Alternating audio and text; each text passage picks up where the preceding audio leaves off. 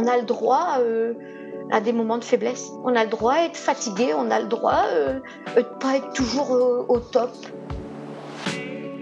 Bienvenue dans l'Indiscret, le podcast intimiste de Prévia. Que se passe-t-il quand on soulève des tabous dans son milieu pro? Comment avancer lorsque l'imprévu débarque dans sa vie? Ou lorsque le quotidien est chamboulé? Tous les mois, des femmes et des hommes se livrent au micro de l'Indiscret. Il et elle nous racontent le moment clé où la frontière entre la vie professionnelle et personnelle a basculé. L'indiscret, ce n'est pas juste un récit. C'est l'envie de vous accompagner grâce aux témoignages de personnes qui ont croisé le chemin de Prévia. Il est indéniable que les relations humaines peuvent être catalyseurs de transformations positives comme négatives. Certaines connexions, en apparence anodines, peuvent laisser des empreintes profondes, transformant notre réalité sans que nous en soyons pleinement conscients. C'est dans cette sphère délicate que notre histoire d'aujourd'hui prend forme. J'ai rencontré Aurélie qui a souhaité nous partager son histoire. Nous avons pris le temps d'échanger en visio. Aurélie, c'est une femme de caractère avec un cœur tendre. Elle a construit un cocon familial avec son mari et sa fille unique. Issue d'une famille nombreuse, les valeurs de travail et de rigueur ont toujours fait partie de son quotidien. Elle a vécu une période troublante de sa vie après avoir traversé un conflit humain au sein de son milieu professionnel. Cette épreuve a provoqué un véritable choc qui a remis en question sa vision d'elle-même. Pourtant, au cœur de cette épreuve, une lueur d'espoir a émergé. La reconstruction de soi, la redécouverte d'Aurélie et le renforcement des liens avec son entourage proche ont été de véritables piliers pour elle. Son histoire parle de transformation, de rebondissement et surtout de trouver une nouvelle voie en accord avec ses valeurs profondes. Je vous invite à plonger dans le parcours d'Aurélie. Comment les relations humaines, même dans leur aspect les plus sombres, peuvent être le point de départ d'une renaissance? Comment, malgré les défis, elle a su tracer une nouvelle voie professionnelle, plaçant l'humain au centre de sa mission? Je suis une femme de 49 ans, je suis mariée, j'ai une grande fille de 18 ans et je suis issue d'une famille de sept enfants, de six filles et un garçon. Bien sûr, il n'était pas, il pas le plus malheureux, bien au contraire. Hein. Alors, je suis assez rigolote. Euh, on a eu des parents euh, très très sévères, euh, puisqu'on n'élève pas des enfants, sept enfants comme on élève un ou deux enfants. Donc on a été élevé à la dure. Nous, on était euh, ben, élevés euh, dans le respect, dans la bienveillance, dans le travail. Et ça, c'est quelque chose que nos parents nous ont inculqué. Ils nous ont appris plein de choses. Euh, le courage, parce que ça, pour eux, ça a été, c'est important. moi, je pense, et c'est ce que j'inculque encore à ma fille, parce que moi, j'en ai qu'une, mais je lui inculque ça. Et la notion de travail. Ça, ça a été quelque chose qui nous a toujours, qui a toujours été présent euh, depuis mon enfance. Et aujourd'hui, moi, je me définis comme une battante. J'aime la franchise, l'honnêteté.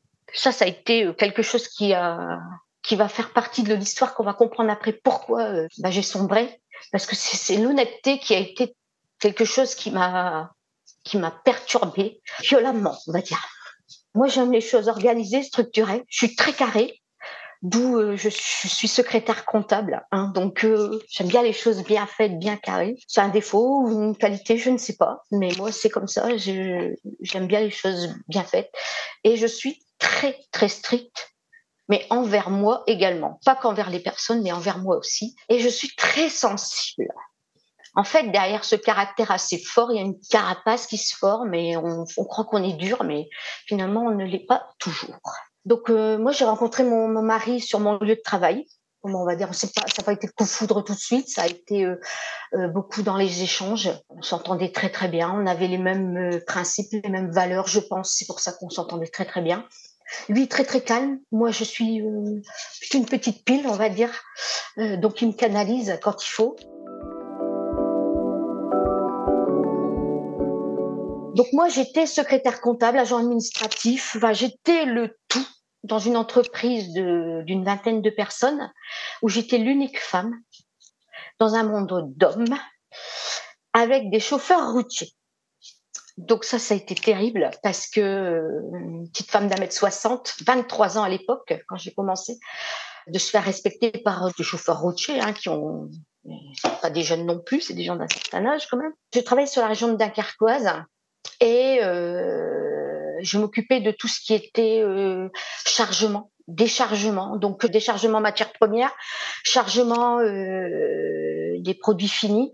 Donc j'étais en contact avec les chauffeurs tous les jours. S'il y avait un souci sur le terrain, je prenais mon casque, j'allais, je me faisais respecter, bien respecter, on va dire.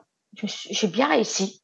Pourquoi? Parce que je pense que mon père était était un contremaître et il a toujours été respecter. Et je pense que c'est quelque chose que nous, on a à l'intérieur de nous. Hein. Je pense que euh, on l'a euh, en héritage, on va dire. Et puis un jour, parce qu'au début, nous n'avions pas dit que nous étions ensemble avec mon mari. Et un jour, on a dû le dire hein, pour avoir des congés, sinon on les avait pas ensemble. Donc euh, j'ai été voir mon supérieur. Il a pas, il a mal mal vécu. Ça s'est pas bien passé. Puis on on a commencé à avoir des mésententes. Donc moi, je ne supportais plus la situation. Je lui ai dit, bah écoute, je demande ma mutation groupe. J'avais déjà euh, eu connaissance qu'il y avait un poste qui se libérait. Et en 2019, euh, donc 22 ans après, je suis partie et je euh, j'ai quitté l'entreprise. Donc j'ai quitté mes, mes repères parce que pendant 22 ans, vous imaginez bien que bah, vous avez des bons repères, vous avez vos collègues qui, euh, comme, on peut dire, c'est comme une famille. Hein. C'est des gens euh, avec qui vous travaillez tous les jours. J'adorais aussi ce contact avec ces chauffeurs routiers hein, tous les matins. C'était un métier très très prenant, mais j'adorais. J'adorais. C'était euh, ce que j'aimais. Voilà. Mais je suis partie parce que je ne supportais plus la situation. Et puis je pense que j'avais envie aussi d'autre chose. Et donc je suis partie dans une entreprise du groupe. Et là, ben, ça ne s'est pas bien passé. Pourquoi? Parce que euh, j'étais sous la coupole de trois personnes qui m'ont m'ont pas bien euh, accepté. Je ne sais pas. Franchement, je ne sais pas. Donc moi, je suis arrivée, je ne connaissais pas euh, du tout le métier, donc on m'a dit qu'on allait me former. Le problème, c'est qu'on m'a pas donné toutes les informations au début parce que soi-disant qu'on n'avait pas le temps, etc. Et après, il y a eu une période très très difficile euh, où on avait euh, tous les matins au café. On commençait par boire le café, hein, donc on buvait le café, qui doit être un instant convivial. Hein. Bah pour moi, c'était un calvaire. Et on avait le droit à, ah lui, ah lui, tu te rends compte, il a dit ça, nanana, nanana. L'autre qui disait, oh et puis elle, oh et puis elle pue elle. Enfin tous des trucs comme ça qui étaient pour moi insupportable. Je ne supportais plus. Et ça tous les jours, à longueur de journée. Vous pouviez être dans votre bureau tranquillement, en train de téléphoner à quelqu'un pour euh, des renseignements ou des choses comme ça. Ça criait dans les couloirs, ça hurlait à longueur de journée. C'était pire que de travailler dans une industrie où vous aviez le bruit euh, toute la journée, en fait. Puis le, fait de parler sur le dos des gens, euh, il n'y a pas l'honnêteté, il n'y a pas la franchise, voilà. C'était une horreur. Enfin, et la, et la direction euh, euh, bah, ne bougeait pas. À aucun moment, on s'est dit, euh, là, il y a un problème, ça va trop loin. moi, quand j'ai entendu ça, j'ai dit, il n'y a plus de respect, c'est plus possible. Donc, je suis rentrée chez moi, j'en ai parlé à mon mari, parce que j'avais besoin, en fait, de lui en parler, parce que je, je gardais ça pour moi, et en fait, ça bouillonnait à l'intérieur. C'est ça, notre quotidien, c'est ça, c'est toujours rabaisser l'autre, en fait. Voyez, c'était un côté, euh, j'aimais pas ce côté-là. Euh, euh, au lieu de dire, ben, euh, allez, viens, je te prends par la main, on y va et on, va réussir ensemble. Non, non, alors que c'est l'image qui donnait. Hein. C'était l'image qui donnait et pas du tout celle qui est la réalité, quoi. L'image réelle, c'était pas celle-là. Mais là, c'était pas du tout l'image que moi j'avais vue, voilà, hein, de l'extérieur. Et quand vous êtes dedans, c'est plus du tout la même ambiance, quoi. Donc les gens euh, m'ont vu, hein, je ne vais pas mentir, quelques mois après, euh, ils en ont parlé à mon mari, puisque euh, mon mari travaillait encore dans l'ancienne entreprise et qui en avait contact, ils, ils demandaient mes nouvelles. Ils ont dit, oh, on a vu qu'Aurélie n'avait pas, n'était plus bien. Et je dis, mais par contre, il y a personne qui a bougé. Et ça, ça, ça a été quelque chose que j'ai pas apprécié.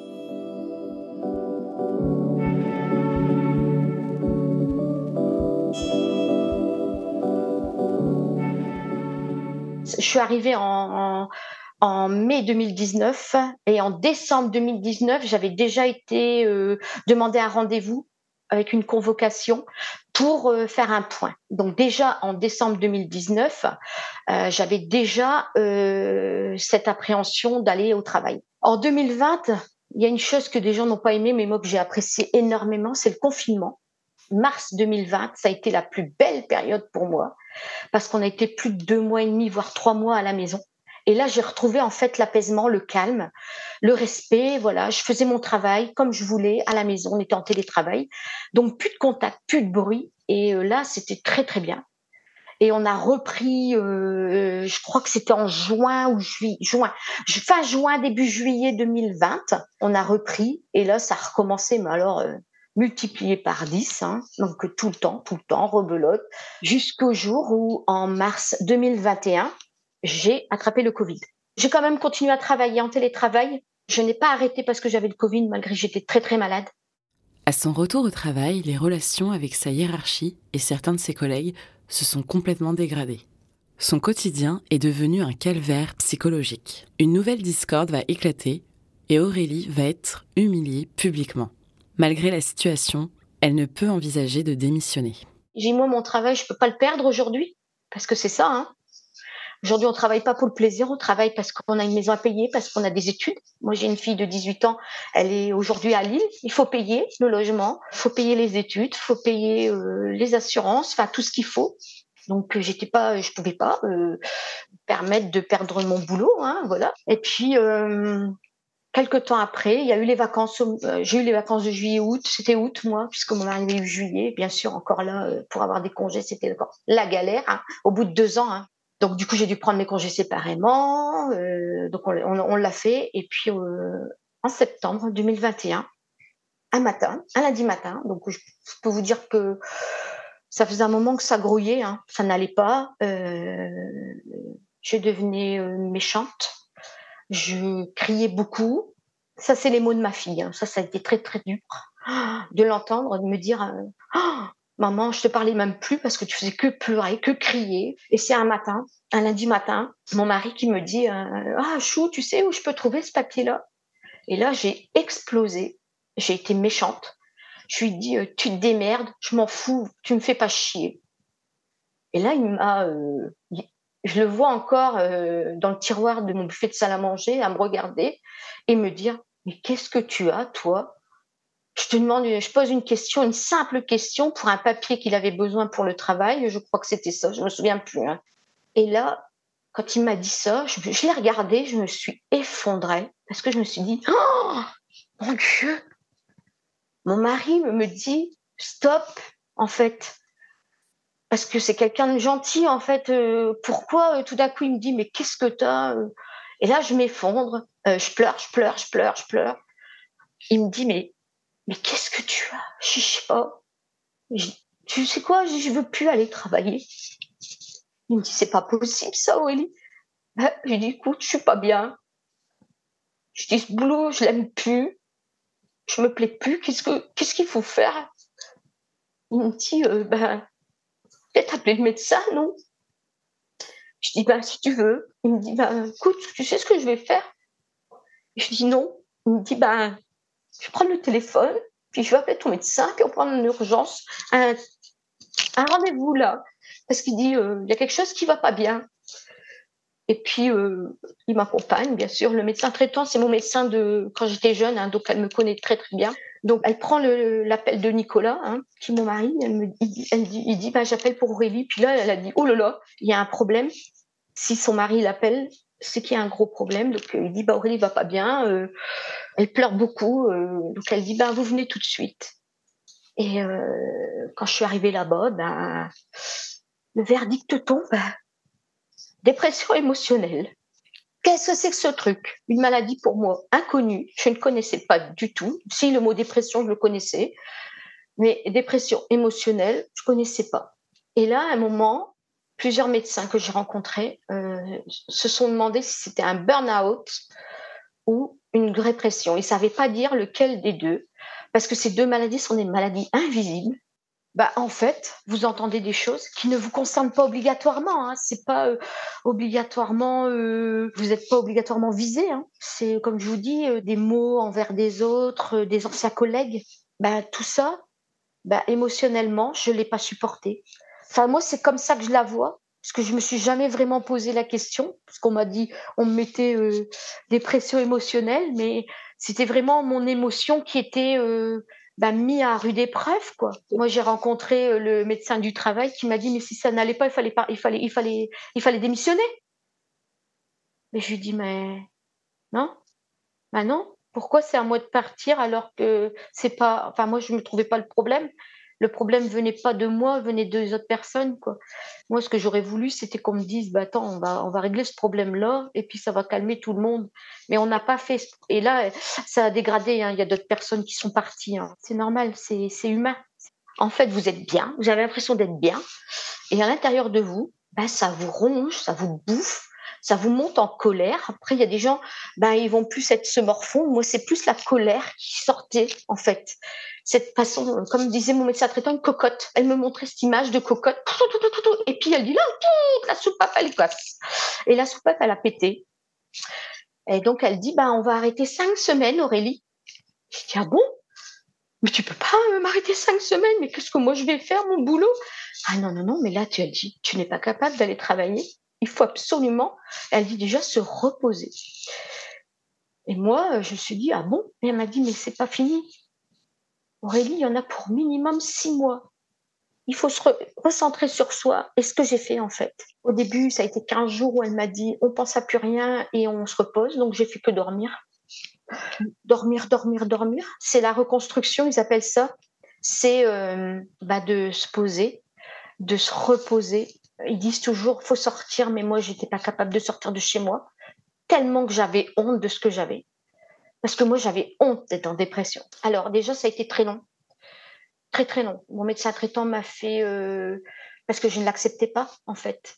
Elle m'a fait, euh, fait faire appel au CMP. Hein, c'est un organisme, je pense, qui avec des infirmières psychologues, etc. Et euh, c'est une infirmière qui s'occupait de moi, une belle personne et en fait, elle m'a dit, il n'y a que le fait d'en parler qui m'aidait en fait.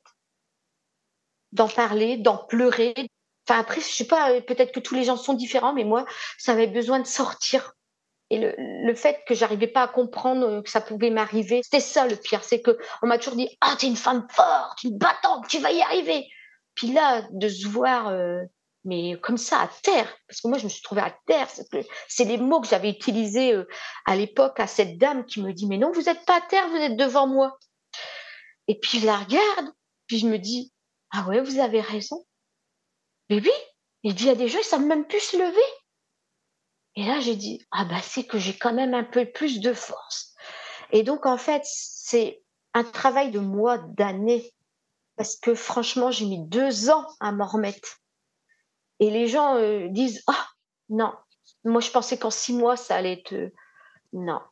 Et quand elle m'a dit qu'il y avait des gens, ça faisait un an et demi qu'elle les suivait, j'ai dit oh, Un an et demi Et elle me dit Ça vous paraît énorme? J'ai dit Oui. Ouais, ça me. Enfin, moi, je me suis dit Mais je me vois pas encore dans un an et demi, euh, encore là, à ce stade-là, en fait. Et puis, ben, vous devez d'abord essayer de trouver le calme à l'intérieur de vous. Moi, c'était ça puisque j'étais toujours dans l'énervement. J'avais besoin de trouver le calme. Je passais mon temps à nettoyer ma maison. Ça, c'était euh, quelque chose. Euh, parce que je disais toujours ma maison propre, mon cerveau propre. Et euh, elle me disait il faut sortir de chez vous, mais j'étais, je, n'arrivais pas à sortir de chez moi. Et c'est cette culpabilité d'être à l'arrêt, alors que pour moi, je n'avais rien. En fait, pour moi, je n'avais rien. J'étais juste, juste envie de pleurer, et de rester chez moi. Et, ce mot fainéante, qui a été dur, dur d'entendre de la part de certaines personnes de votre entourage. Hein. Aujourd'hui, comment je la vois, ma dépression? Ben, Je l'ai acceptée. Je l'ai acceptée parce que euh, on a le droit euh, à des moments de faiblesse. On a le droit d'être fatigué, on a le droit euh, de pas être toujours au top. Voilà, on est un être humain, on a des sentiments, on a un cerveau, on a le droit de, de dire stop, j'ai plus envie de ça en fait. Puis j'ai pas eu de chance.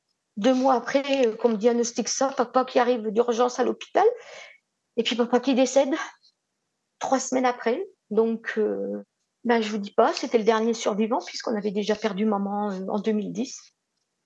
Donc, ben, la galère, hein, quand on est sept, hein, vous imaginez bien que ça se passe pas toujours bien. Prendre des décisions à sept, ça a été terrible, terrible.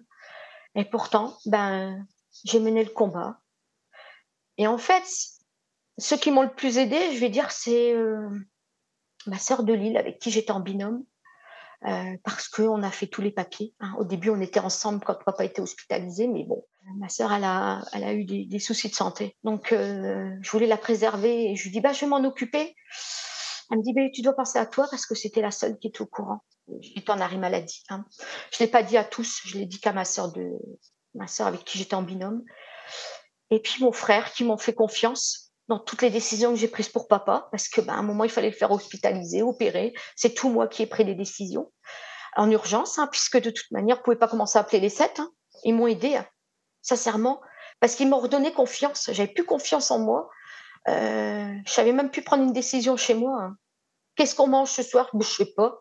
Ça, ça a été difficile, mais après, j'ai toujours été présente pour mon mari, ma fille. Ça, je me suis, euh, même si c'était difficile de me lever le matin, euh, je me levais à 6 heures avec ma fille. C'était eux, ma bouffée d'oxygène et ma force de me lever. Et puis mon papa, j'avais besoin de lui, il avait besoin de moi. Enfin voilà, lui, il a été là aussi au début hein, de ma dépression. Moi, j'en avais parlé. Je l'appelais tous les jours. Du coup, comme j'avais été en arrêt maladie, il y avait une assurance prévoyance du travail qui a fait appel à Prévia. Voilà. Prévia, quand ils m'ont euh, contacté, euh, euh, ça faisait un petit moment que j'étais à l'arrêt et papa venait de décéder, je crois, deux ou trois mois après. Ça a commencé, je pense, en 2022, Prévia. Et du coup, bah là, ils ont vu l'urgence, hein, donc j'ai été très très bien accompagnée. J'ai eu trouvé des gens formidables, même si j'ai jamais rencontré physiquement. Hein, c'était toujours par téléphone, bien sûr, mais ils m'ont aidé, ils m'ont ils m'ont fait grandir aussi parce que ben comme j'étais dans la colère, euh, je voulais vengeance en fait. Hein, euh. On m'a donné de la sophrologie, je connaissais pas du tout. Ben, j'ai adoré. Euh, même mon médecin traitant m'a dit bah Aurélie tu ne cesseras pas de m'étonner. J'ai dit bah ouais. J'ai dit bah écoute j'aime bien la sophrologie finalement. Et en fait c'était ma bouffée d'oxygène, de tranquillité. C'était mon heure. Et ben j'étais vidée. À chaque fois qu'elle me disait qu'est-ce que vous en pensez, je dis bah moi je suis vidée en fait, j'arrivais à me enlever ce. Parce que dans votre cerveau, c'est plein, plein, plein, plein. Et à vider au fur et à mesure ce cerveau et avoir de l'espace de tranquillité, ce que j'avais plus en fait. Pareil, j'ai eu 12 euh, séances de sophrologie avec euh, Prévia et 8 séances de psychologue qui elle aussi a été formidable. Hein. Je leur écris encore. Hein. Et euh, la psychologue, elle, elle m'a demandé d'écrire tout ce que je ressentais ça a été un travail très difficile, ça a fait remonter des choses. Mais moi, je sais que quand je l'avais fait, euh, je lui avais envoyé par mail, il y avait neuf pages ou dix pages, et elle m'a dit, oh, c'était chronologie. J'étais partie du premier jour, en fait, et elle a vu la dégradation, en fait, sur les dix pages, ou les, je ne sais plus, 10, 9, 9 ou dix pages, elle a pris le temps de les, lire. Ça aussi, hein. c'est un cadeau qu'elle m'a fait. Hein. De toute façon, j'ai dit, à un moment, on m'a demandé si vous deviez encore y retourner, quel est le sentiment que vous auriez? Ben, J'en avais deux. Il y en a un, je les aurais tous tués.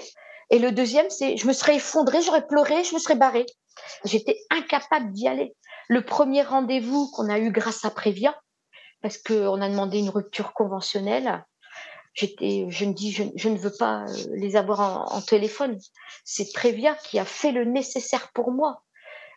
Et heureusement, parce que j'aurais été même incapable de prendre mon téléphone et de les appeler.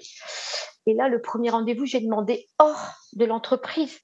Et la personne, quand elle m'a vu, parce que c'était le nouveau euh, patron, puisque l'autre était parti en retraite entre deux, il avait bien compris ce qui se passait.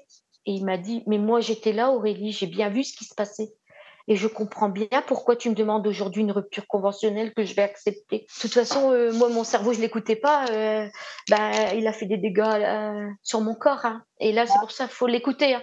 Le corps, c'est ce qu'il disait. maintenant, je l'écoute. Hein. Je vais pas mentir. Dès que le premier symptôme, parce qu'il sait où il doit taper pour que je commence à réagir, hein, et il, tape au bon endroit quand il faut. Moi, on m'a dit un jour, tu as un, un sac de pierre sur le dos, il va falloir que tu l'enlèves. Et euh, j'ai dit, c'est vrai. Finalement, c'est bien vrai. Il faudrait des fois, euh, ah bah, je vais te le donner, hein. Euh, comme ça, tu pourras le porter. Tu verras. Euh. Après, il y a tout, il y a tout ça qui est difficile quand vous avez l'habitude de prendre les choses. Vous les prenez. Vous avez l'habitude. Allez, vous êtes forte. Voilà. Et ça, c'est l'image qu'on donne des gens qui sont forts. Elle va toujours se relever. Vous inquiétez pas. Puis quand elle tombe, on dit, bah, qu'est-ce qu'elle a? Mais on est un humain. Et un humain, à un moment, il en a marre.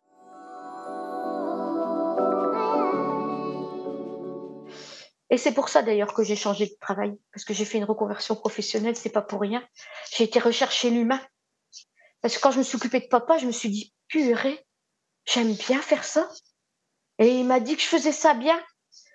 Et il m'a même dit, quoi, tu vas faire ça? J'ai dit, ouais. Oh, il dit, tu sais, hein, les personnes âgées, il y en a, elles sont pénibles. Eh ben, je lui ai dit, tu sais, le pire, il est là. Alors, je lui dit, tu sais, papa.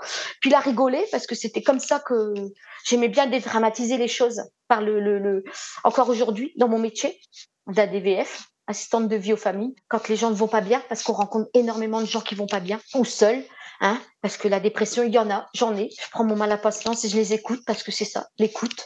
Je n'ai pas de jugement à leur porter parce que justement, je l'ai vécu, je ne jugerai pas. Pareil, j'ai eu des suicides autour de moi. Parce que justement, moi, j'ai eu ces idées noires à un moment, quand ça n'allait pas, et je disais, bah, pour que ça s'arrête, qu'est-ce que je vais faire? Je suis, un jour, j'ai pris ma voiture et j'ai dit, je vais me foutre en l'air. Parce qu'on a envie que tout s'arrête, en fait. À un moment, on dit, quand est-ce que ça va se stopper? Quand est-ce que ça va arrêter? En fait, c'est ça, on veut que ça s'arrête. Et les gens ne comprennent pas, en fait, votre cerveau, il est là. Et puis, euh, c'est comme euh, dans, les dessins animés, hein, ils le font bien. Cette petite lumière rouge, eh ben, elle est là. Et eh ben, quand maintenant, elle commence à peine à s'allumer, je dis, oh lolo, c'est pas bon. Et je leur dis aux gens, Prenez le temps de parler et de vous reposer parce qu'il y a comme ça qu'on y arrive. Parler, voir des gens compétents, parce qu'il faut voir aussi des gens compétents. Faut pas croire que on n'est pas prêt à rechuter. Je pense que on peut rechuter un jour. Je pense qu'on peut rechuter un jour. Euh, c'est à nous d'écouter, d'écouter son corps et de dire euh, bon là il me dit qu'il faut que je fais trop, il faut que je m'arrête. Et aujourd'hui je prends un peu plus de temps pour moi, ce que je faisais peut-être pas avant justement pour pas replonger dans ça et refaire je vais pas dire l'enfer parce que c'est pas le mot qu'ils ont utilisé mais je pense que ma famille proche hein, bah vous voir comme ça euh, ça doit pas être plaisant. Moi j'aimerais pas. Et c'est pour ça que je voulais toujours être présente manger enfin je faisais à manger je, m'occupais de ma maison voilà. À partir du moment où je faisais quelque chose je disais je suis pas là sans rien faire je travaillais un petit peu quand même puis je disais à mon mari bah aujourd'hui j'ai rien foutu ah bah il dit c'est bien Et moi, je dis, c'est pas bien. Si, si, c'est bien qu'il disait. Et moi, je trouvais que c'était pas bien. Mais aujourd'hui, j'ai rien foutu. J'aimais bien cette phrase. J'ai rien foutu, mais rien, rien. Hein? Si, j'avais regardé la télé. Voilà.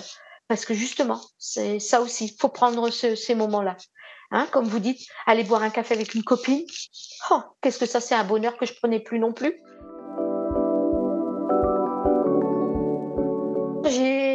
La question à mon mari, à ma fille. Je dis voilà, j'ai une question. Quelle est la citation qui correspond le mieux à ma vie? Et tout de suite, ma fille m'a dit, la vie, ce n'est pas d'attendre que l'orage passe, c'est d'apprendre à danser sous la pluie. Et j'ai trouvé ça formidable. Parce qu'on se prend des coups, mais on se relève. C'est eux que j'ai choisi. Hein. J'ai choisi mon mari et euh, on a choisi de faire une belle gamine. Et aujourd'hui, j'en suis tellement fière. Quel bonheur cette émission ne vivrait pas sans vos voix et vos mots. Nous avons tous connu un jour un déséquilibre dans nos vies venant bouleverser notre univers professionnel. Toutes les histoires sont uniques, mais elles ont un point commun, le pouvoir d'être racontées. Elles feront sûrement écho à ceux qui les écoutent. Si vous souhaitez vous confier à notre micro et partager votre histoire, n'hésitez pas à nous écrire. L'adresse se trouve dans la bio. On vous donne rendez-vous dans un mois pour découvrir un nouveau témoignage peut-être le vôtre. À très bientôt dans l'indiscret.